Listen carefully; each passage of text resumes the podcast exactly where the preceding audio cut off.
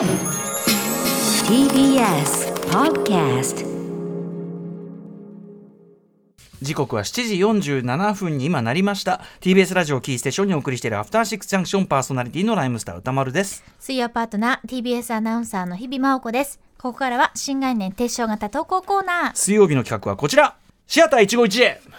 はい、えーこのコーナーでは映画館で出会った人や目撃した珍事件などなど皆さんが映画館で体験したエピソードを募集するコーナーでございます。はいということで、えーじゃあまあ一発目こっちからやってみましょう。はい、はいえっ、とラジオネームキラキラボスさんからいただいた、えーシアター一期一会です。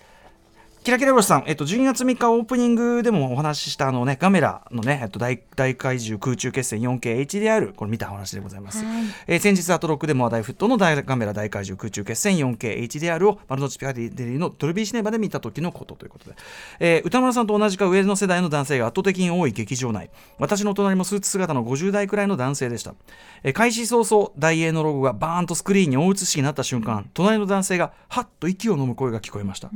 この方歌村さんと同じでガメラからのタイトルの場面で、えー落雷するのではと思う、えー私。で、えー映画が進むと。今本線の真下です。これオープニングのねタイトル出るところ。あとあれが犯人なら俺たちの仕事じゃなかってこれね、あの蛍幸次郎さんの刑事のセリフ。歌丸さんがアトロク内でおっしゃっていた通りの名台詞シーンが続きさすが歌丸さん記憶が詳細だなと思いながら鑑賞し熱中してあっという間に上映終了、ああ面白かったと思ってコートを着ようと向きを変えると。冒頭で息を飲んでいた隣の男性がハンカチで目を拭っているではありませんか上映中は画面に熱中して隣の方の動きが一切気に留まりませんでしたが彼はタイトルシーンでも東京タワーの夕日のシーンでも落塁していたかもしれません。私にとっては生まれて初めてのカメラでしたが思,、えー思い出の詰まった一作になりましたと。いや映画館って本当にいいものですね。というね。このこの反応の話聞くだけで私はまたちょっと涙腺が刺激されてしまうというか。だからそのあのー僕がその映画館で初めてその泣いちゃったって2001年宇宙の旅で泣いちゃったって。その人が死ぬとか悲しい物語だとかそういうことじゃなくて素晴らしい表現を目にした時にな涙が出るのかっていうのを初めて知ったわけですけど、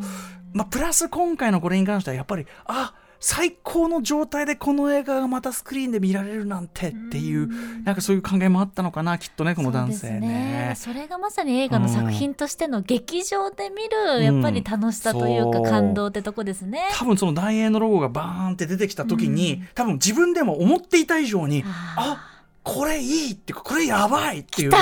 多分この方だって何度となく見てるしソフトだって出てるし、なのにあれ？今回 4KHDR やべえみたいな。うん感じがあったんじゃないのかな。なるほどな。ちなみにねガメラですね、はいえっとねえっと来年のですね一回1月1月15日から28日まで、はいえっとアンコール上映ということで、えー全国7巻のドルビーシネマで、えー上映が決定しているようなのでまだチャンスが残されてるわけですね。よろしければいかがでしょうかと。えーで、これが調子よければ、またね、あの、レギオン、そしてね、あの、あれですよイリスとね、えー、くんじゃないでしょうかね。2作目、3作目とくんじゃないでしょうかと。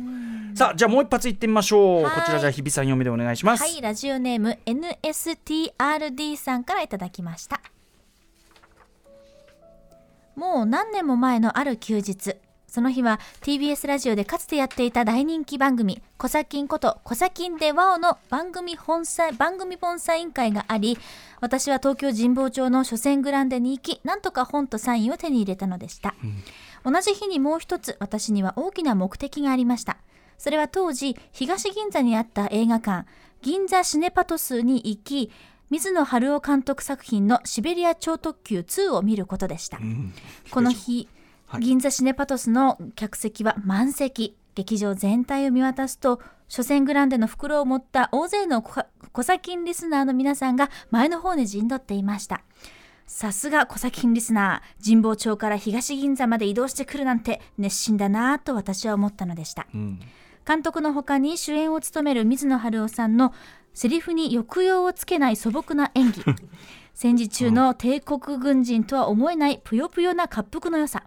アクロバティックかつ現実を超えた展開のたびにコサキンリスナーから歓声が上がりました。そして水野さん演じる山下閣下から名台詞が出るたびにリスナーが爆笑。いよいよクライマックス。大どんでん返しが起こるとコサキンリスナーの盛り上がりは最高潮にくだらねえ。なんだよそれ。と大爆笑。かっこちなみにコサキンではそれらの言葉は褒め言葉です。彼らの反応に引っ張られるように周りの観客も盛り上がっていく気がしました、映画が終わり舞台挨拶があるわけではなかったのですがエンドロールでコサキンリスナーの皆さんから大きな拍手が起こると他の観客からもそれに合わせて劇場全体が盛大な拍手に包まれたのですとりあえず観客が盛り上がったのでいい映画だったなぁと思い映画館を後にしたのでした。今はもう銀座シネパトスはなくなってしまい水野晴夫さんは奇跡に入られました。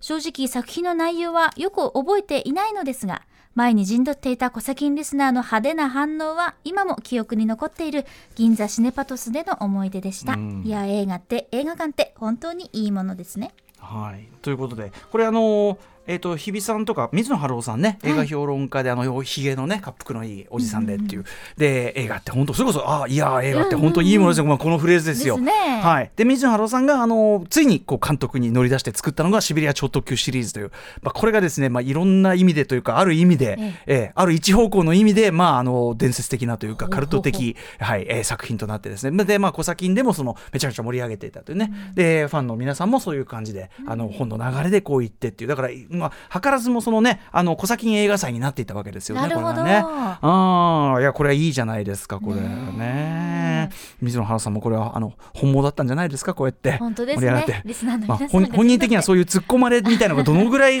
どのぐらいその突っ込まれる映画になってることっていうのをどこまで納得されてるのかよくわかんないなとは思いつつ、うん、でもまあ結果的に死別町といえばもうね多分日本のこういうとんでも的な映画の中で一番やっぱり有名っていうか三浦淳さんとかもすごくねずっと推し続けてきたのもあって死別町ってこうねこれで通じるぐらいですからうん。やっぱこうやってちゃんと記憶に残るっていうねところがね本当に。あのそれはいいことですよ。さすがでございますということですよね、はい。そしてシネパトスもないもんな。ああそうですうんあねの東銀座の下のね階そのところだったねあの道路の下にあったわけですよねこれね。ちなみにですね、コサキン、えーなんとですね、2021年1月3日日曜日15時から17時にお正月特番として、令和に復活コサキンで和を、えー40周年和を、えー放送するということで、コサキンファンの方楽しみにしていただきたいと思います。はい、今やね、関根勤さんはこの番組ある意味ね、準レギュラーというか、はい、ねの常にお世話になって一緒にランボー幸せ会議なんかもね、やっていただける光栄なことでございます。そうね。うん。はい。ランボー幸せ会議、そしてトロマ映画特集、こういう流れで来ていただく、嬉しいことですよね、これね。ねはい、えーラジオファン、映画ファン的にも嬉しい、喜ばしいお話でございました。